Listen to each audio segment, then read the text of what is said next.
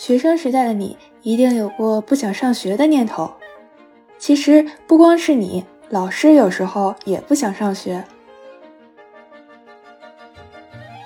前段时间，方可成老师在他的播客《新闻实验室》里分享了一封读者来信。这封信来自一位年轻的老师，他叫刘刘。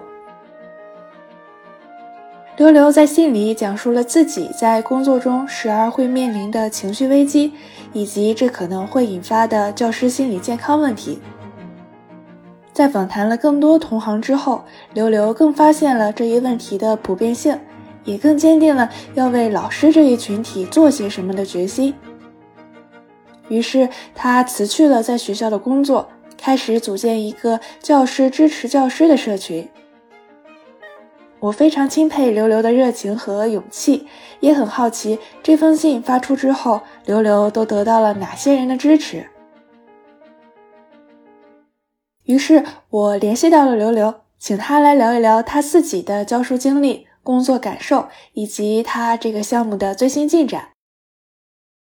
哦，大家好，我叫刘刘，呃，我上一份工作呢是公立中学的初中老师。那我是在我的工作当中有自己亲身感受到教师心理的这个问题，然后在采访其他老师中发现呢，这个问题其实大家都有。然后我在有经过初步的尝试之后，就决定要辞去我呃就全职老师这个工作，然后开始呢来自己创业做教师心心理支持的这个项目。那刘刘，你是在一个什么样的学校教课？你教的是哪一个科目？我在是一公立的初中，然后我教的是历史。那我们学校其实还跟一般的学校还有些不一样，就我们学校的理念还是比较创新的。就我们的校长呢，他不太愿意继续走这个应试教育的路线，所以我们在学校的一些管理的架构上面，还有一些课程的设置上面都是有些不一样的。那我们学校比较特殊的地方就是，我们不仅仅是按年级分，还会分不同的书院。就是像那个哈利波特一样，就是分有有四个不同的书院，然后在这个书院里面是，就我们是一个九年一贯制的学校，那从呃一年级到九年级，然后都分属在这个书院里面，然后在这个书院内部呢，会有一些体育的活动啊，还有像读书节这样的活动，然后我们学校也是一个挺重体育的学校，就是各个体育项目，学校里面有场地嘛，然后也会开呃相关的课程。然后给学生的这个体育锻炼的时间很多。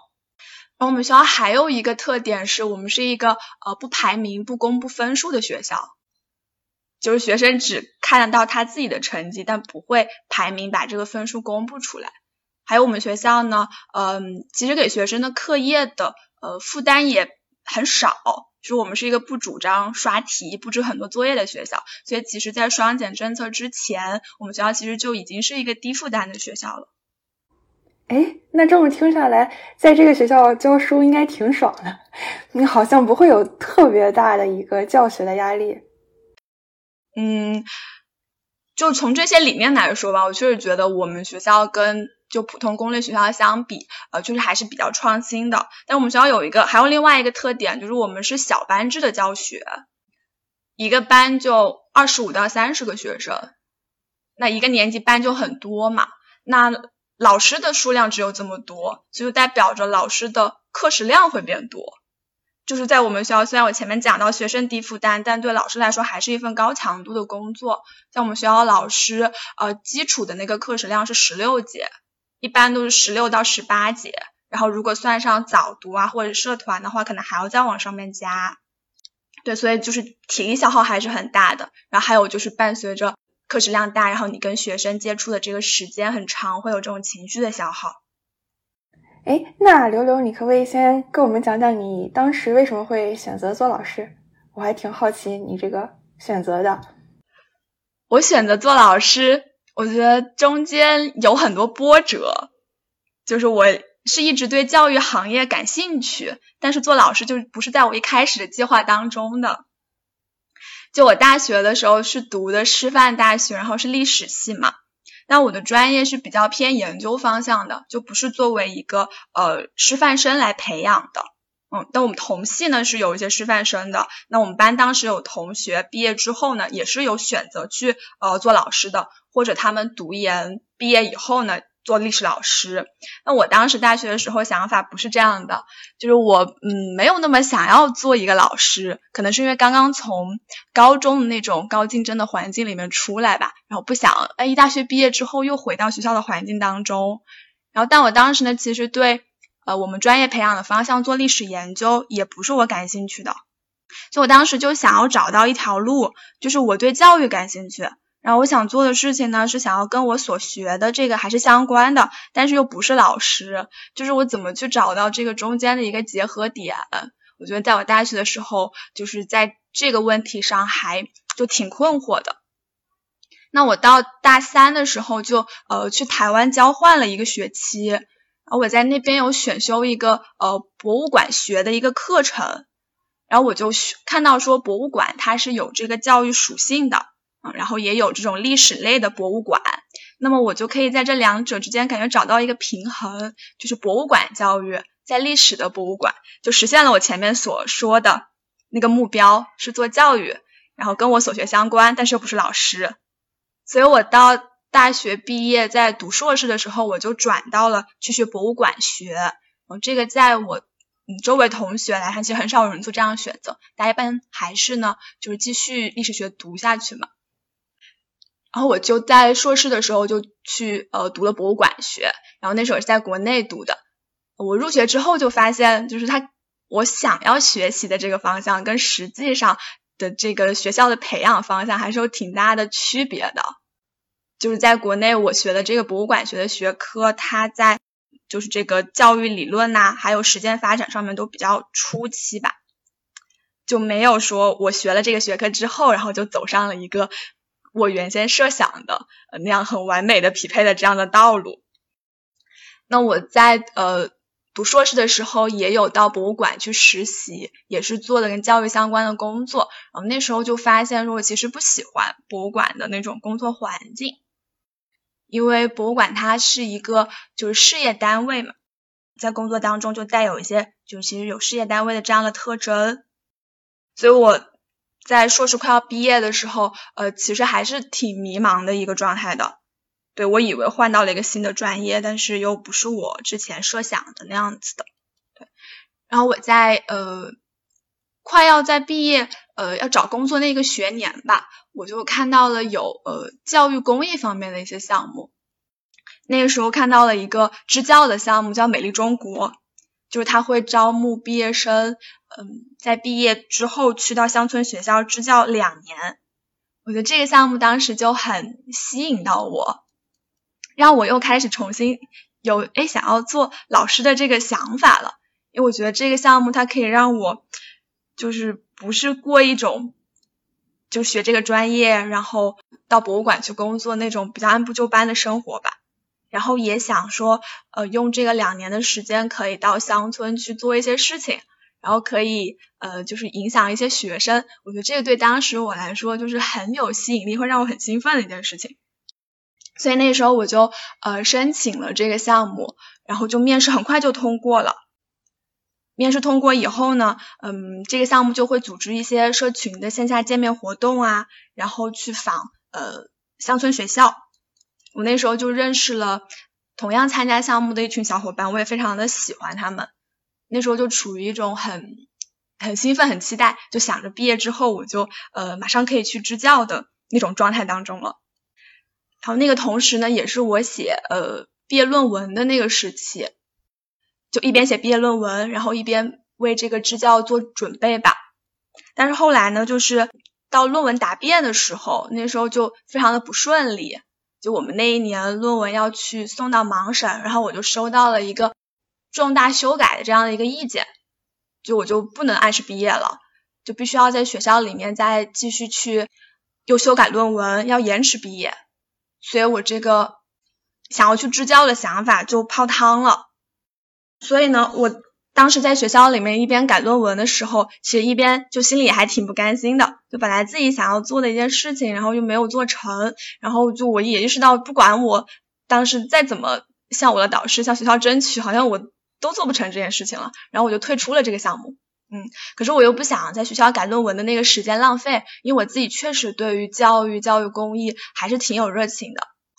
我就一边还在学校改论文，一边又找到另外一家教育公益的机构，然后我就在那边呃做兼职，想要说在学校这半年不要想浪费这个时间嘛，还要想在教育领域就有所积积累。对，呃，后来就终于到了我那个论文答辩通过的时候了，然后我慢慢也从前面这整个的一段的低谷状态就是走出来吧，然后就毕业了，就发现哎，我前面想那些路就好像都走不通了。就是我本来想去支教没做成，然后呃论文想本来想去博物馆工作，也觉得博物馆工作不好，就不知道自己接下来要干什么了。但是我那个时候又不想，呃就那么快就放弃了。那我确实还对教育公益还有想法，就在这个方面再试试。所以我后来又回到了我做过兼职的那个机构，就不再是兼职的身份了，做志愿者的身份，然后做了半年的一个住校的志愿者。那个公益项目的项目地在湖南，然后我老家也是湖南的，对，所以我就觉得，哎，这个项目可以让我，嗯，继续做教育公益的这个实践，又可以跟我的家乡产生一些连接，对，所以我就做了这个一个半年的志愿者。那个时候，这个志愿者的项目呢，是在县城的高中，那我们有一个。教室把它改造成了一个阅读的空间，里面会有呃书籍，那我们也带呃学生做一些阅读方面的活动，还有其他的关于人文素养的一些活动。那我在这段经历当中就发现，哎，我其实是挺喜欢跟学生去相处的，我也从嗯带他们做这些活动，给到他们这种支持当中，收获了挺多的成就感的。那我当时做的事情其实也不是上一门课。然后去教书，但是又是可以支持到学生的，我就会觉得这个身份我很喜欢，我喜欢希望把这样的状态能够一直保持下去。所以后来这个项目结束之后，我就在寻找说，呃，还有没有其他的工作也是这样的，并且呢，这样的学习可以是学生长期在做的事情，他就以这样的方式来学习。所以我那个时候就了解到了，呃。在国内是有一些这样子的创新的学校的，就这样的创新学校呢，嗯，它不是按传统学校那样的课程，然后可以给学生的自由度比较高，给老师的自由度比较高，所以我当时就呃在找，我可不可以去到这些创新学校去做老师？然后那是一个很偶然的机会呢，我就看到了有一个叫中国创新教育的联盟，它就是这些呃创新学校的一个。联合会，然后他们在做一个新教师的成长的计划，就招募一批对创新的教育感兴趣、那之前没有教学经验的这样的新老师，对他们去做培训，然后实习，然后做培养，那可能最后呢成为这些呃创新学校老师。就那个时候就申请了这个项目，就呃进入到了这个项目当中。那我们经过培训之后，就会选择不同的实习的学校。那这些学校分布到呃全国的各个地方，然后我们就根据呃自己所意向教授的学段，然后你跟这个学校理念是否匹配去选择学校。那我那个时候选择的是呃大理的一所小微的呃创新的学校，然后去那边做实习老师。因为我在这个学校，它是一个呃幼儿园，然后也有小学一年级。对这个学校就很特别，它是一个在农场里面的学校，就自然环境非常好，然后学生人数呢就很少。那我当时被分到是教一年级，一年级只有三个小朋友。那我们不同的大班老师就分不同的学科，那我就被分到我教数学跟英语。那虽然我之前也没有学过，那我们上课是没有统一的教材的，那也没有人告诉我要怎么教。所以呢，我就自己找各种呃素材，然后来设计这个呃教学计划，然后课程大纲和每节课的内容。然后那个时候虽然教三个小孩儿，跟一般小孩挺不一样的，虽然空间很大，但是我心里也挺困惑的，我不知道我这么教到底行不行，到底他们有没有学到东西。然后看着我们的孩子好像跟一般学校孩子不不太一样。我也心里也会就嘀咕，就是那我们这样的教育的方法到底可不可行呢？我当时的同事有教语文的嘛，然后还有就是可能带学生做一些项目的，对我也想去问一下他们，那他们其实心里跟我同样困惑，或者是可能其实不太认同我们学校这样的做法，会觉得普通的学校更好。所以那时候其实我在学校也没有得到什么样的支持，也就实习的一个学期，就按照自己的想法也把这个学期交下来了。那我当时在的学校呢，我实习了一个学期之后，可能就面临一个选择，我是要继续留在这边做老师，还是不留下来？那当时我其实心里也不确定，还是不知道接下来要做什么，那个很明确的方向还是没有被我找到。而且我们因为是小微的学校，就其实学生人数呃很少嘛，但是学校的投入又又挺多的，场地的投入、人员的投入，所以其实当时经营也存在一些问题。嗯，还有团队呢也会有不稳定的这样情况，所以我从自己的呃也是从职业发展的考虑，后来呢就呃没有留在这个学校了。那这是呃一九年的时候，那到了二零年的时候，紧接着就是疫情了，那段时间就是我就待在呃老家，然后也想那接下来我到底这个职业方向在哪里？那那个时候刚好呢，也是有一个偶然的机会，呃，我有看到另外的一个学徒的项目，就是有一个比较有经验的人，他抛出一个想法来，那可能召集一些嗯比较年轻的，没有那么多呃经验，对教育感兴趣的人去设计这个项目，所以那时候我加入了这个项目，我们刚好做的呢就是跟教师成长相关的。我会愿意加入，也是因为我当时是个新老师，我自己确实面临这种成长方面的困境，有自我成长的需求，所以就开始跟另外几个伙伴一起开始做了这个线上的一个小的创业，就是做这个线上的教师社群。那这是我第一次开始接触到呃教师的支持。这个项目呢，大概做了呃整个周期是一年的时间，当时其实没有没有盈利的，我其实也没有收入。因为在家里面临着有这种家人的压力呀，想到我要找一个全职的工作，所以就还是决定啊，那我还是去做老师吧。那这个时候的想法其实就变得就是更加现实可行了一些吧，就是不再去想着我要去找一个呃多么创新、跟我理念多么吻合的学校，因为我此前也经历过这样的学校，我也知道这样的学校会有一些问题，对吧？它可能也没有就特别稳定的这种公司的保障，对，所以我后来就开始找一些希望去找课程啊。管理啊，经营都更成型的一个学校。那我在这份工作当中有我可以创新的空间就好了。那当我去选择这样的学校的时候，肯定就是你要进入一个学科嘛，那都是比较成体系的。有哪些学科？那所以我很自然的，因为我呃本科的时候是学历史的，我就成为了历史老师。但是我真的成为了这个身份的时候，就最开始内心还是会有那种自我怀疑的。这个主要的点是，我不是说一开始我其实不想做历史老师的吗？然后中间经历两三年，就是各种尝试，兜兜转转，最后还是回到做历史老师。这个我可能本来本科毕业之后我就可以去做，而且我那时候，嗯，同时跟我毕业老师，可能他们工作经验都有好几年了，我就觉得这样一对比的话，就觉得好像自己折腾了好几年也没有折腾什么名堂。就最开始会有一点对自我的否定在的，我就带着这样的一个想法，那就进入到了呃历史老师这个工作当中，非常复杂的经历。啊，诶，那你到了这种比较常规的学校当了老师之后，嗯，这种教学工作和你之前想象的一样吗？我之前其实对于常规的这种。普通老师工作没有什么想象，因为我觉得他就是跟我之前做学生的时候是一样的，就是我看着我的老师是呃这样做的，备课上课，对。那到了我自己做这份工作的时候，其实还是一样的，也就是备课上课改作业。有一些是我没有想到的，嗯，哪一些你没有想到？就是我觉得，嗯，在我之前有带过。高中生做一些项目，然后也教过小学生，可能我会觉得，哎，我还是适合做老师的，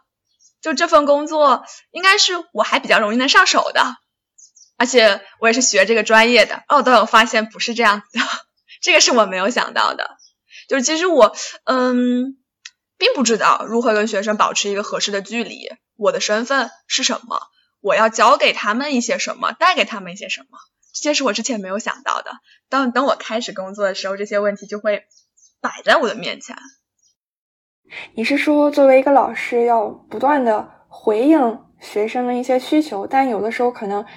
比如说你工作和生活的边界其实就非常的模糊了，还是？嗯，对，这个也是我没有想到的。首先，你刚刚讲到回应学生的需求嘛，那就首先是学生的他在课堂里面的各种呃表现是我没有想到的。那我想到的是。就学生就是学习嘛，就就听课认真学习，但是就发现有各种各样的学生，他们呈现出来各种各样的状态，这可能跟他的呃家庭有很大的关系，然后还有一些问题可能是他从呃从小学的时候就积累下来带到初中来的，嗯，这是一个，还有就是对于老师的那个工作量，就是他对我的体力的消耗，还有情绪方面的这样的消耗，也是我没有想到的，就这份老师工作这么辛苦。啊，情绪方面，你主要指的是？啊，情绪方面，他，嗯，如果你不仔细去感觉，还感觉不到，就是因为我平时在做老师之前，我是一个没有那么容易生气的人，但是做老师之后，就是会控制不住自己的情绪，就非常容易生气，这就是情绪的消耗，还有就是呃一种很强的挫败感。这也是一种情绪上的消耗，就是因为你做老师想呃把学生成绩提高，把班带好，那你会投入很多的精力，我要去想用什么样的方法呀，我怎么做呀？那可是作用到学生身上，你收不到一个正向的反馈，你可能很难看到进步，甚至学生会跟你对抗的时候，那种时候就是一种巨大的挫败感。嗯，哎，那你有和你的？你有和你的同事，或者是比你稍微年长、更有经验一些的老师，和他们交流一下，就是如何能来消化这种 这种强大的这种情绪上的一些压力。呃，我们是在办公室的时候，因为嗯同年级的一个老师，然后大家都在一个办公室嘛，人也比较多，大家其实平常呃也会聊天，有的时候就是也会这样交流，就发现大家其实。都有同样的一种感受，那这种时候听到大家有同样感受的时候，可能会觉得好受一点吧。不是我自己个人的，可是大家也都没有什么特别好的去应对的方法，只是可能说，好，我今天出现了，我说过之后可能就好一些。那他其实还是反复出现的。然后如果说找到像在更年长老师请教，我还真没有这样做过，就是可能当时我觉得。我没有把它当做是一个问题来看待，就是比如说我不会备课，那我觉得这是一个大的问题。然后上课的时候，呃，我这个教学设计、课堂管理是什么样，我把这些看作是一个问题，可能会去请教。但是说我的这种情绪，我还真没有向更加有经验老师请教过。可能我当时自己都不会觉得这是一个就是需要特别去关注的问题，嗯。可能还有一个原因是，嗯，也会没有那种特别强这种安全感，就是去真的很坦诚的去表达我在教学当中我感受到的这种就是挫败感或是沮丧感，我可能就会觉得这种可能代表着我还做的不够好，会有这种担心，嗯，这种反而会让我没有那么愿意主动去。呃，把这些我感受到了去求助。嗯，明白。那那除了这个，你还会有一些其他的困扰吗？比如说在职业目标或职业规划方面的一些嗯烦恼。嗯，这个也有的。因为首先是我进入到学校的时候，就是我呃是一个非在编的老师。就教师他有两种嘛，一种是在编的教师跟非在编的教师。那这两种呢，可能在编的教师他是呃应届生，然后直接到学校去他就获得了这个编制。那非在编是通过社会招聘的这样的渠道进入到学校的，大家同样都是老师，但是工资差距会很大，虽然做同样的工作。那这里就会有一个我的对困扰了。那我现在是非在编的教师，那我要通过考一个编制，教师编制的考试，成为一个在编的老师。我到底要不要这样去做？因为你参加这个考试，它不是说你考一次就能考过，可能要考好几年。那因为是这种非在编的身份，所以对于学校的归属感还有职业的发展就没有那么清晰的规划。那就选我要不要在这个学校，还是换一个学校？我要不要考编？要不要继续去从事教师的职业？这个是对我来说比较大的一个职业的困扰。那如果是非在编的老师的话，其实是没有这个方面的困扰的，因为一旦你考有这个教师编制，它是一个终身的工作，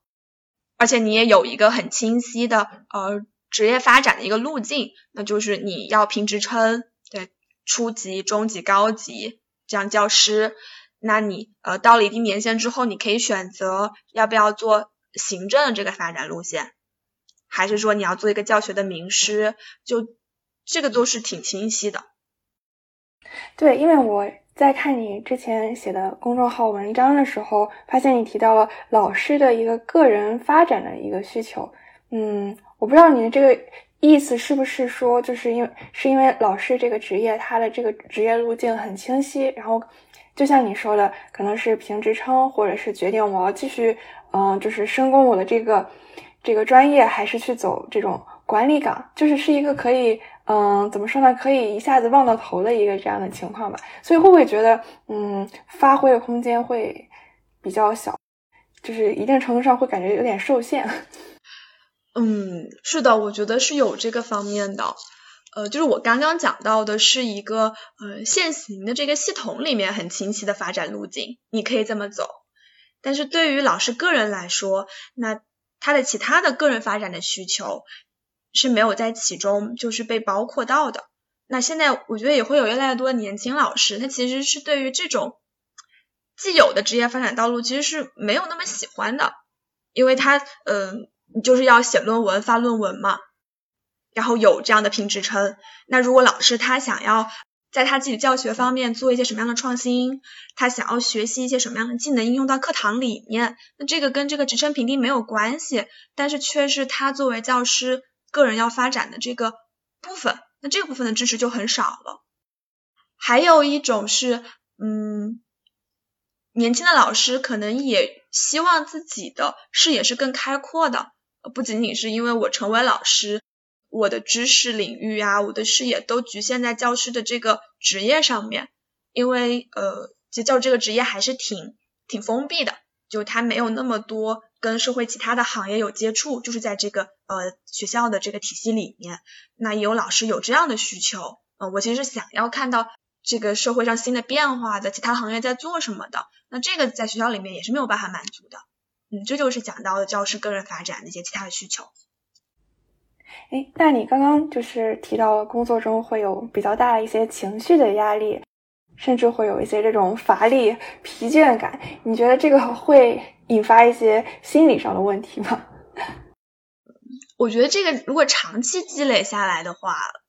还挺危险的。就是首先会表现在，就你不想去上班，就是不想走进学校，不想走进教室。原来不只是学生不想去上学，原来老师也不想上学。是的，我最开始觉得这是我一个人的想法，因为我真的有过，因为我在深圳嘛，深圳会来台风，来台风就要放台风假，所以我真的就是很期待来台风，有台风预警，然后可以放假。就甚至是台风来的时候，我就会看那个手机预警到什么程度了，要停课几天，就是觉得好好庆幸哦，可以放假。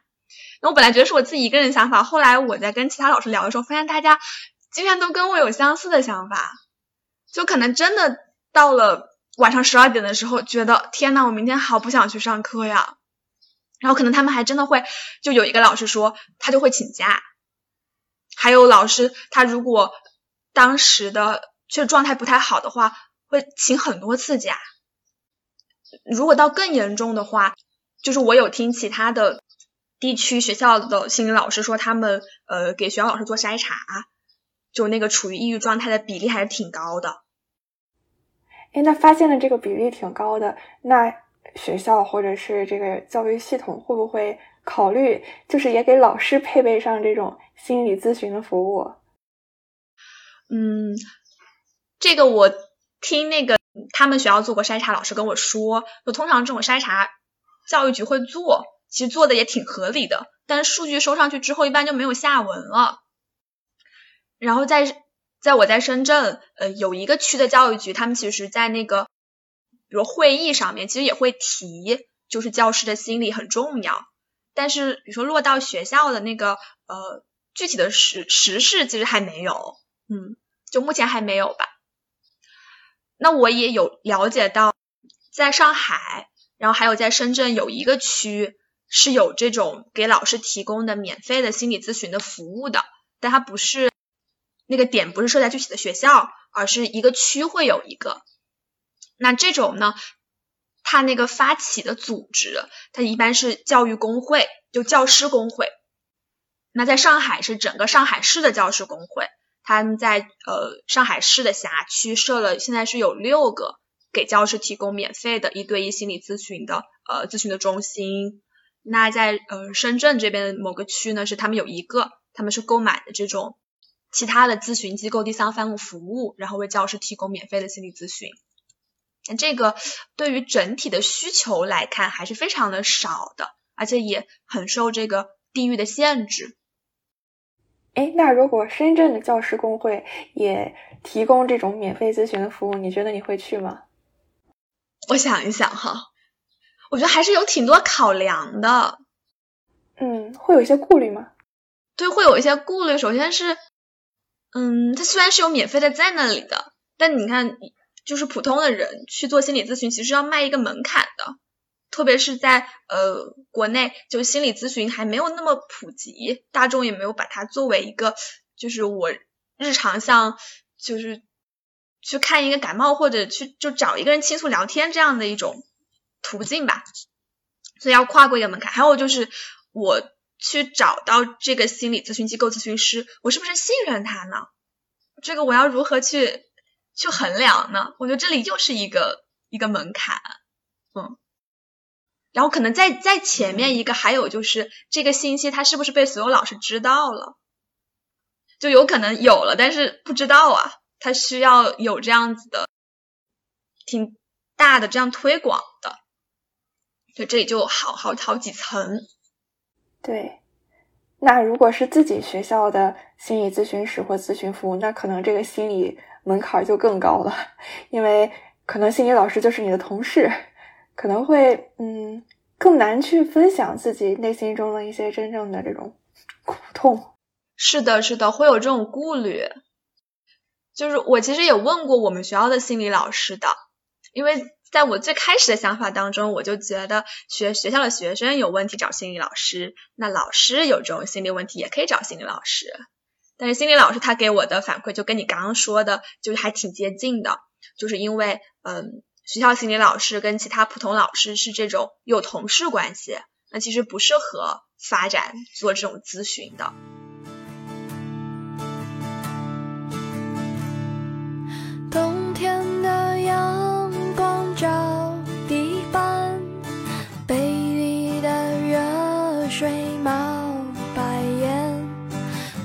发的消息你不回，这一天我什么都不想干。哎，那你们当时在读师范专业的时候，应该也会学到一些心理学吧？但那个的呃，针对的对象主要是。如何去理解学生的心理，或者是去帮忙疏导学生的心理问题？可能他并不会以老师为这个主体，从老师的这个需求出发。嗯，是的，就其实我没有上过那个教育心理学这门课程，但我知道师范专业的学生是肯定要学的。还有就是我们在考教师资格证的时候，也是要考这个教育心理学的。对，但是大家可能一个学期一门课，那个知识储备很有限。就也不能够太帮助我们解决实际问题，还有就是里面确实是就是以这个学生的发展就为主的。对你刚刚其实也提到，就是当你在和你办公室里的一些老师分享你的一些啊这种啊烦恼或顾虑的时候，其实说出来会感觉比较好。那这是不是也是你觉得如果能啊成立一个老师们之间互助的这样一个群体，其实可能会是一个更好的一个选择？嗯，是这样子的，就老师们之间的互助，嗯，因为老师们就是面临相同的这样的困境嘛，比较容易理解其他的老师，然后自己有一些经验呢，也可以分享支持到其他老师。还有就是，嗯，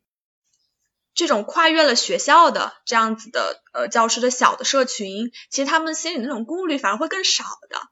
就是如果是在办公室的话，可能其实还是会有一些顾虑的。就是当我这样说，我同事会怎么样看我，会怎么样想我？就大家是呃朝夕相处、工作在一起的，有时候就是会有一些顾虑，可能没有那么强的这种安全感。如果是不同学校的老师的这样联合，呃，有一个这样的小的社群的话，那可能这方面的顾虑会少一些，就更能够呃坦诚的呃去表达呃自己面临的一些困惑呀、苦恼。嗯，其实我最开始的时候想要做这个教师心理支持，就是想在我们学校来开展的。然后我也发现有有阻碍，阻碍就是我其实没有那么强的安全感，我不知道我想要做这个教师心理的支持的这样的团体有没有人会参加，有没有人会支持。然后这个时候其实就有朋友给我建议说，不是你这个想法不好，是可能学校你觉得有困难，代表环境还不成熟。那你可以去呃找到其他学校的老师，那大家来做这样的心理支持的团体。然后我觉得，嗯，这个想法是可以的。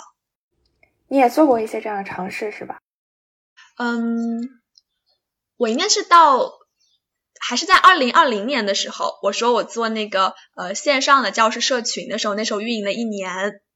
那个时候其实没有那种呃心理支持的这个因素在里面的，因为我那个时候还没有真的去学校工。正式到学校工作嘛，所以我选择的还是就是广泛意义上的教师成长，嗯，但是我们有做一些线上主题的讨论。那从当时参与的老师的反馈来看，其实大家呃虽然他的那个出发点不是说心理支持，但大家也会有感受到这种被倾听啊、被理解呀，就是有起到这种嗯目的，有起到这种作用吧，可以这么说。对，然后你觉得也是小有成效，所以想把这个事情做得更大，然后更正式，内容也更多一些。嗯，我从上一次做这个线上教师的一个社群，然后到这次我又重新再做呢，呃，是我其实选择了一个更小的切入点，就是把它放在，先是放在教师心理的支持上。等于说是总结了我之前的经验，就想重新来一次。所以这个小的切入点就是心心理健康。那那这个社群主主要会是一个什么样的形式呢？呃，其实我一开始的时候都还没有想马上组建一个就是有很多人的社群。我最开始想的就是以心理支持作为一个切入点，我去做一些。线上的活动，然后线上线下的活动也有，还有线上跟线下的这种心理的小组，就比如说有呃六七个老师，他们形成一个这样的小组，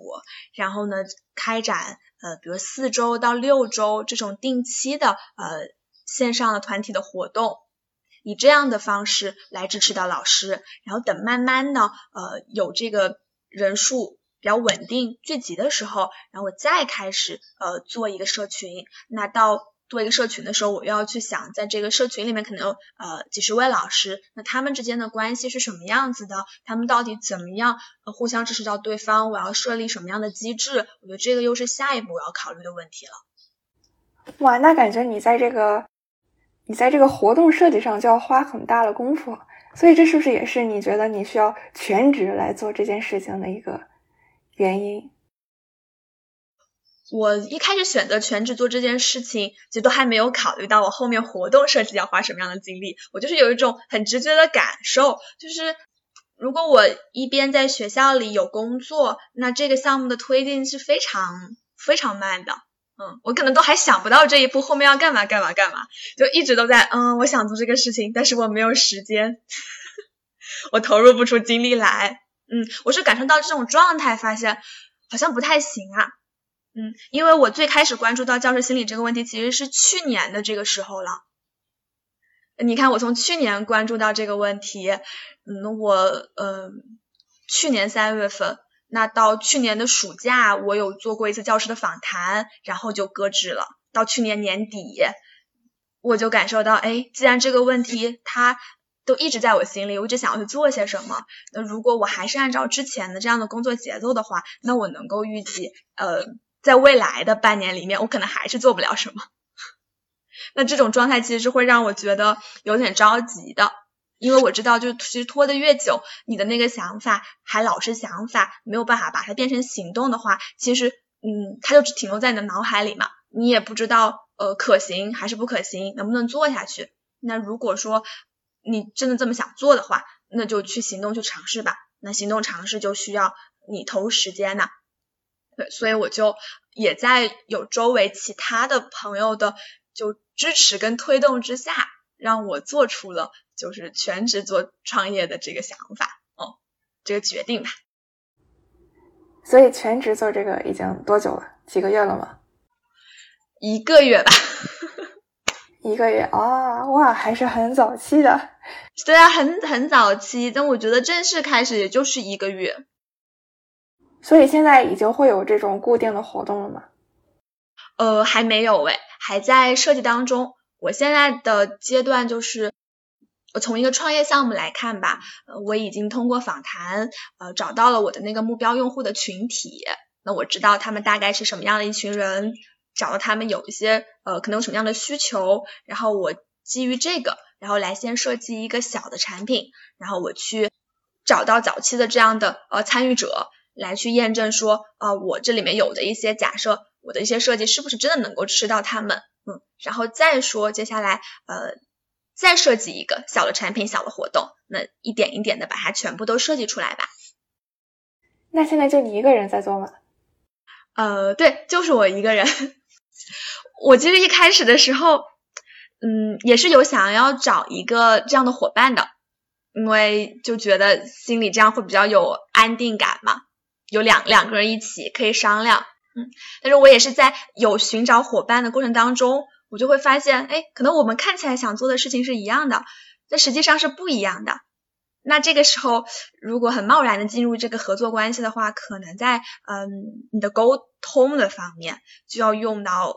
挺多的精力的。那因为这个我之前也踩过坑的，所以呢，我就觉得那就先。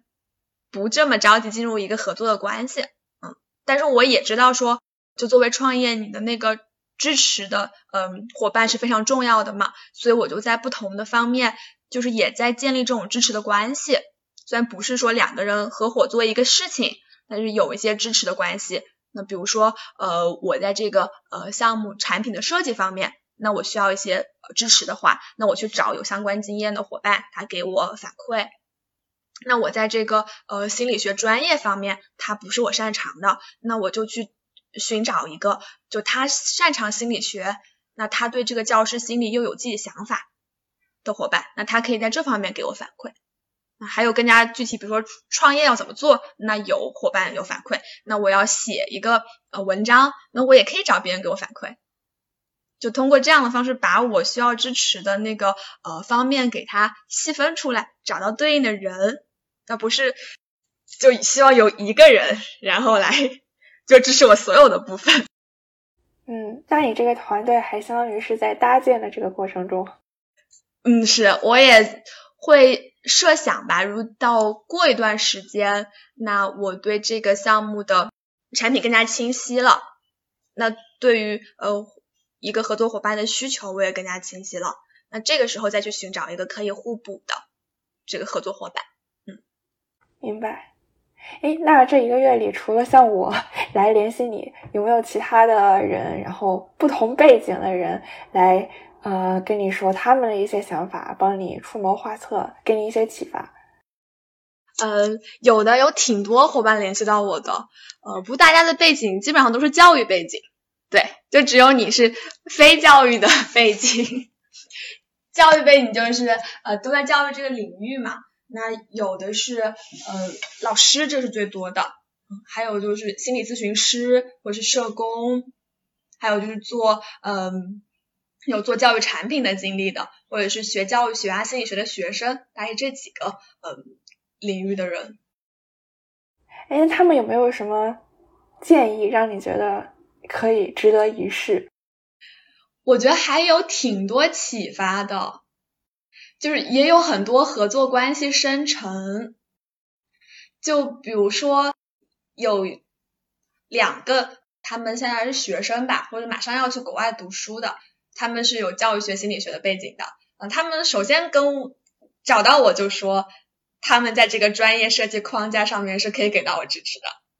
也是在他们这种主动的表达当中，我才有了，哎，我确实可以找他们在这个专业领域给我支持这样的想法的，因为我自己之前是没没有想到的，哎，这是我的短板，他们的长板呀。这是一个，这是一个启发的，嗯，还有就是有些跟我本来背景不一样的老师找到我，就因为我是在中小学这个系统里面比较了解，那有一位中职的老师找到我，那我就呃跟他聊的过程当中，我发现哇，原来中职老师是这样子的一种呃教学的生活，就跟我此前想的完全不一样。我就是他通过他跟我聊天，我就看到了啊，之前我不了解的这个中职的世界是什么样子的。也想让我就是呃再更进一步去了解吧，还有就是呃有一些老师他们本身的经历会让我觉得很有共鸣，然后想要再多跟他们了解，把他们的故事能够发掘出来，嗯。哎，你说到发掘故事这一点，我其实还想问有没有媒体背景的朋友来联系你啊？比如说可以就针对这个话题，或者是针对老师个人的这个故事，对吧？可以。啊，拍成短片，然后分享给更多的人看。然后，我也很希望有媒体专业背景的人来找到我。就是我最开始就是请方可川老师给我呃能够链接一些资源的时候，我其实那个最初点是希望他能找到媒体背景的人，因为我觉得新闻实验室的那个读者群里面应该最主要占比的是媒体的从业者吧。但是就是还没有连接到这样的人，所以呢。嗯，我自己也有一个想法，因就是能够做一个播客的节目。因为来找到我的老师当中，嗯，有一个他现在是自己有一个播客，还有另外一个呢，他说他有一个做一个播客的想法。那我就觉得，嗯，既然没有这样现成的，就是媒体的渠道，啊，那不如就自己开始做吧。对，包括我在想，我之前看过的一些有老师这个角色的影视作品，我发现老师通常都是那种。和蔼可亲、循循善诱，然后另外一位老，另外一类的老师可能是那种青春美丽、充满活力。然后好像除了这这两个类型之外，我想不太到其他的一些了。所以我觉得可能对老师这个形象的一一个描绘也是可能比较单一吧，或者是遵从了一些大家已经有的对这个职业的一些期待。嗯，是的，你你比较印象深刻的是，嗯，哪几个老师的形象在影视作品当中？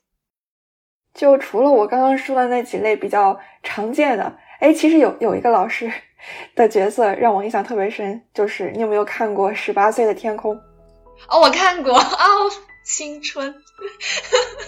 对我当时，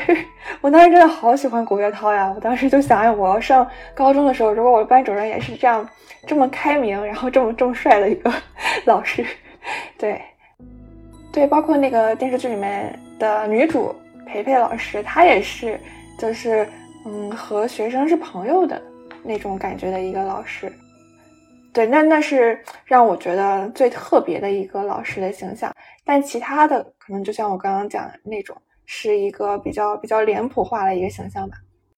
嗯，对，我觉得那是看那个影视剧作品当中，他是不是以那个老师或者是校园生活作为一个主线。如果是作为一个主线的话，一般刻画出来的老师形象还是比较丰富的。哦，你这么说，我也觉得那个《十八岁天空》里面的那两位老师，嗯，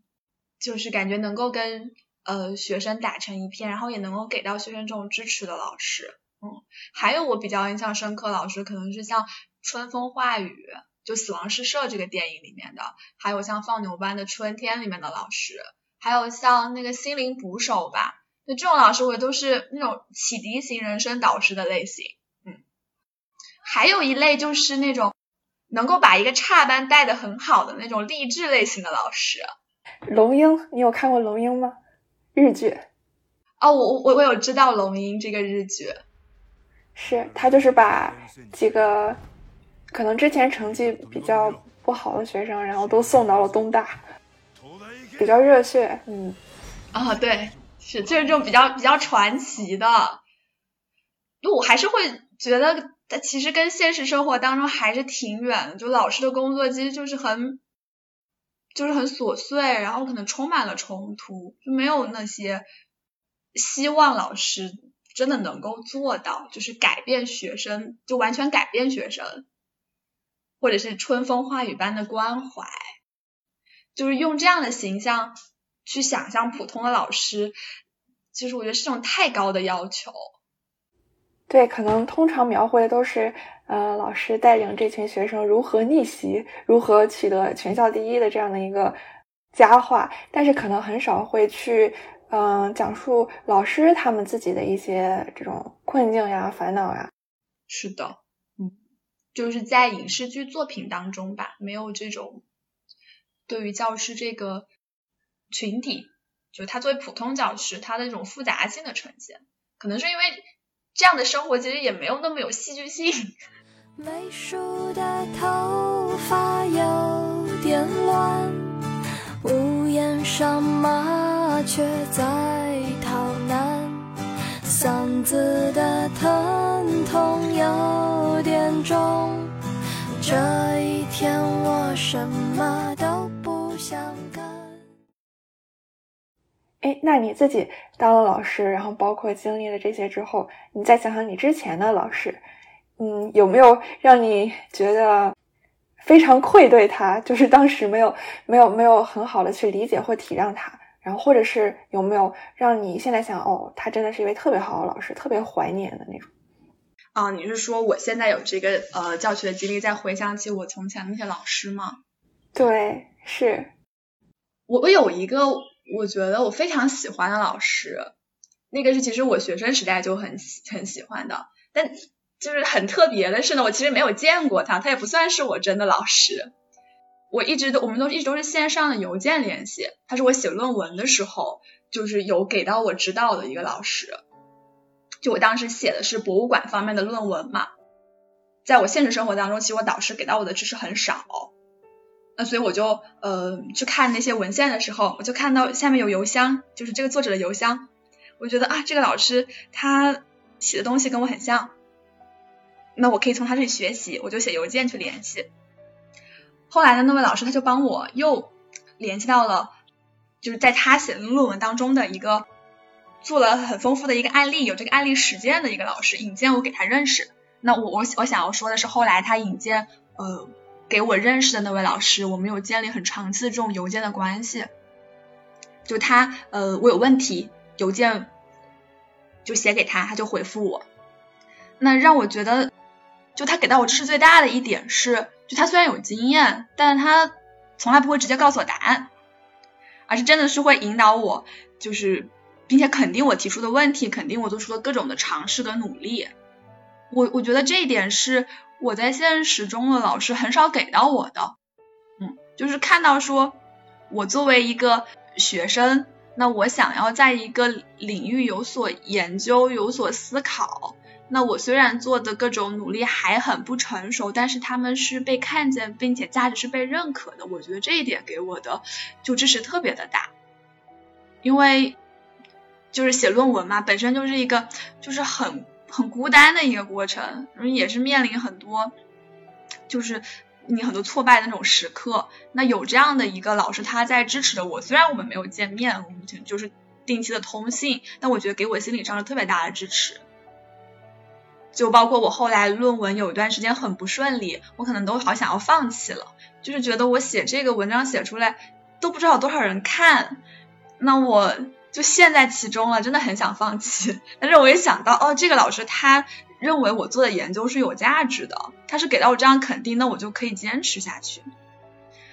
所以我们后来保持通信，在我写论文那段时间有呃一年的时间。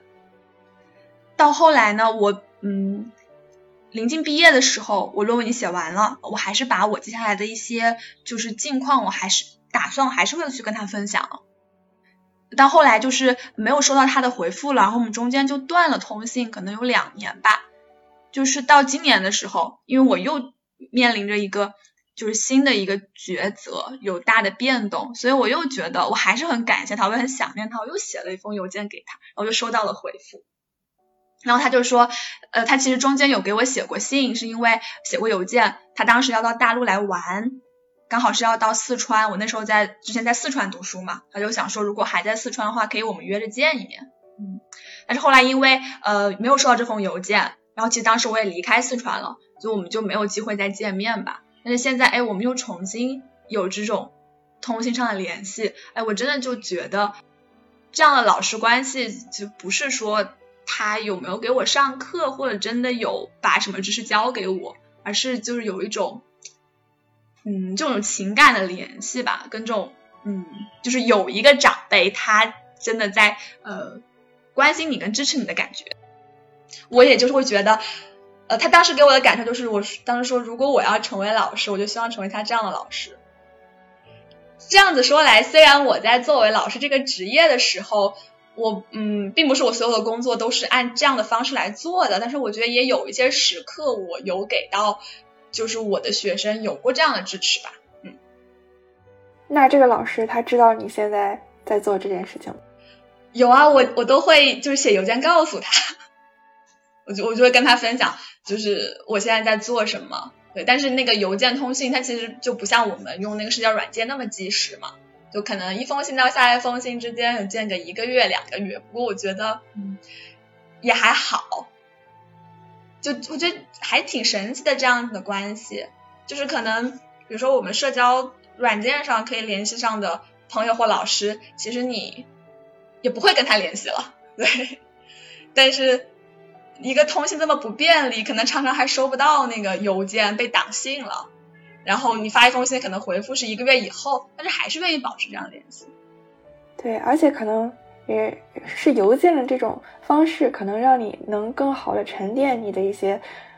嗯问题或者是思考，可能反而会比这种在即时通讯工具上可以聊得更深吧。对，然后也能给你一个更好的一个支持。是的，是的，我。都有把当时我们的通信都有把它保存下来，都存在电脑里。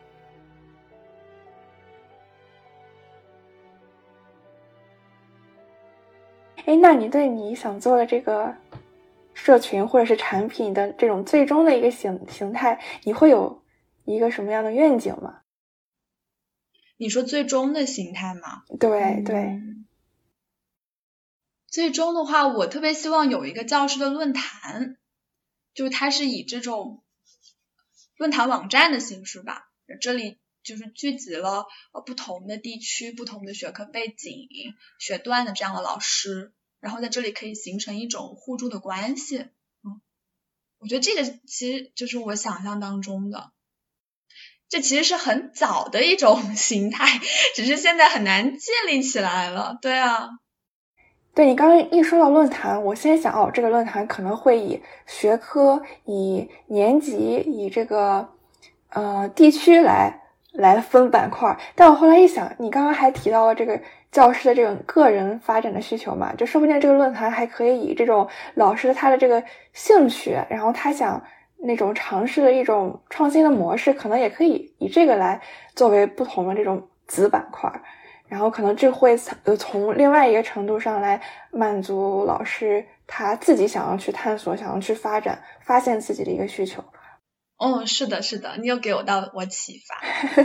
就是因为老师他个人发展的需求是非常个体化的。嗯，如果这些是按学科来说，它其实是有统一的，还是这种统一的路径的嘛？那个体化的需求可以找到什么样的经验呢？就是当有人探索出来了呀，那他的经验就可以给到。有这个问题的老师，好了，你可能还需要一个工程师或程序员来帮你搭一个论坛。对，是的，我很需要。但是，比如说这里面，其实我有把这个想法跟比如做过产品的朋友去聊，他们也会说，那这个其实没有那种就商业化的模式，这其实很难的。那你对商业化有一些想法吗？因为你这个是一个创业项目，也不是。公益项目，你觉得什么方式能让它非常可持续，能长久的不断的维持下去，而且越做越大，然后吸引更多的老师加入进来？必须要实话实说，我现在没有这个想法。嗯嗯，这这个也确实是我没有那么擅长的，但我我我也认为是需要的，就是他不是说我自己一个人呃去投入，那我哼哧哼哧做好就可以了，对他肯定呃有一个这样子的业务的模式，它是可持续的，才可以影响到更多的人，你这个也是需要探索的。对。哎呀，听众朋友们，如果谁对这个问题有想法、有建议，大家一定要联系 刘刘。是的，是的，是的。然后，如果有这种新媒体特长，然后包括这种搭建网站、论坛的这样特长的朋友，也要联系我们。是的，是的。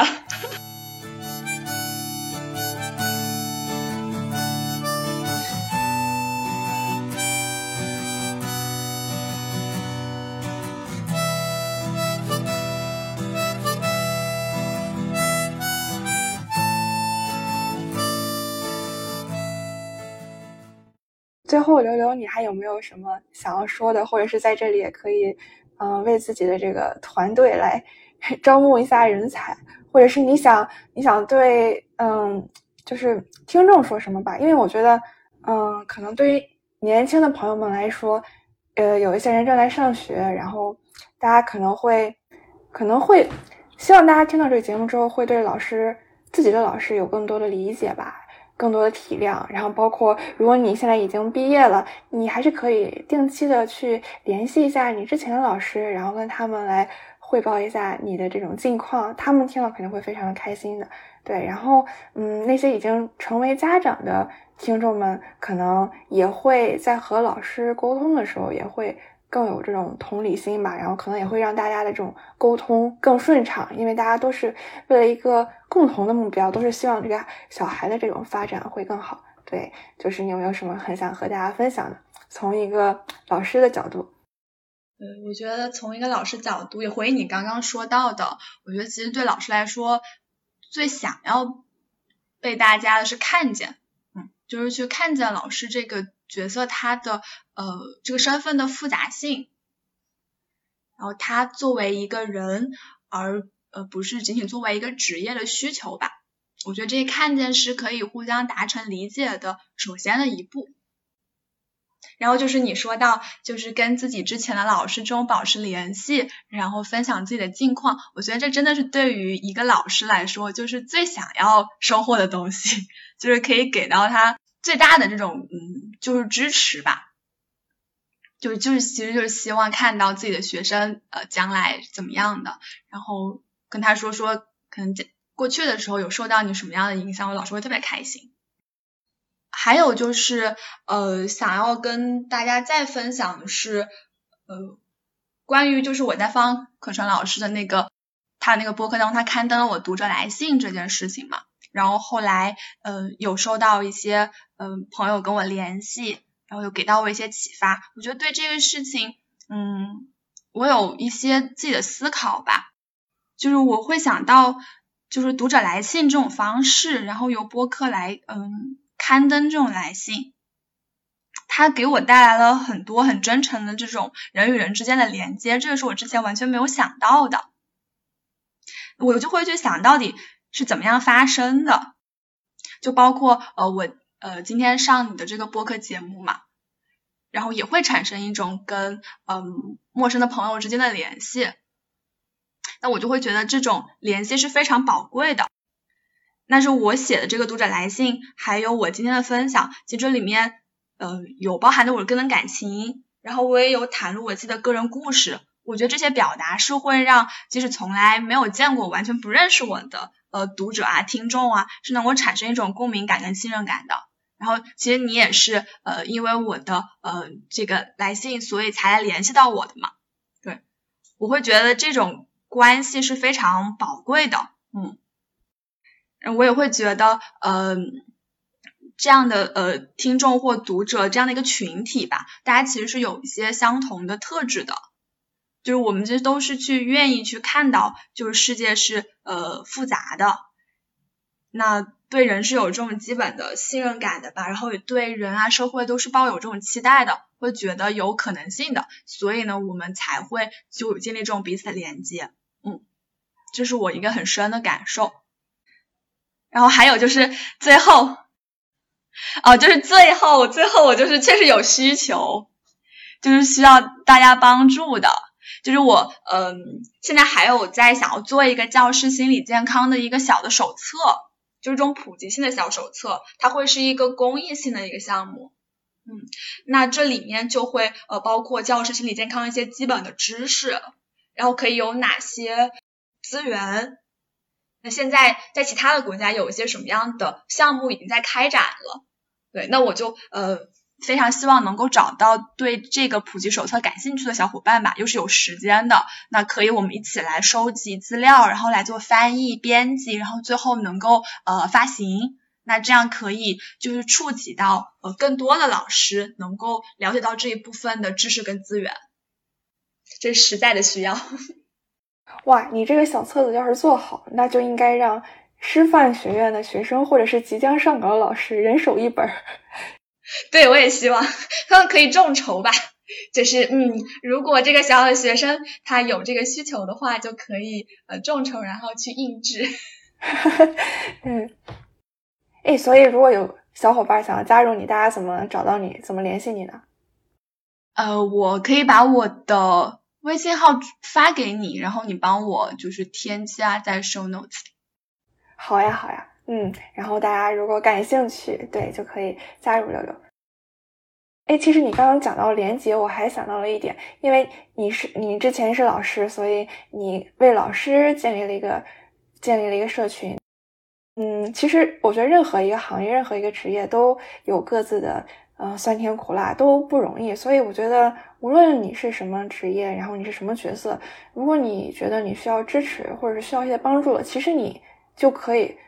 嗯，主动去寻求资源，包括你可以作为一个这样一个社群的一个发起者，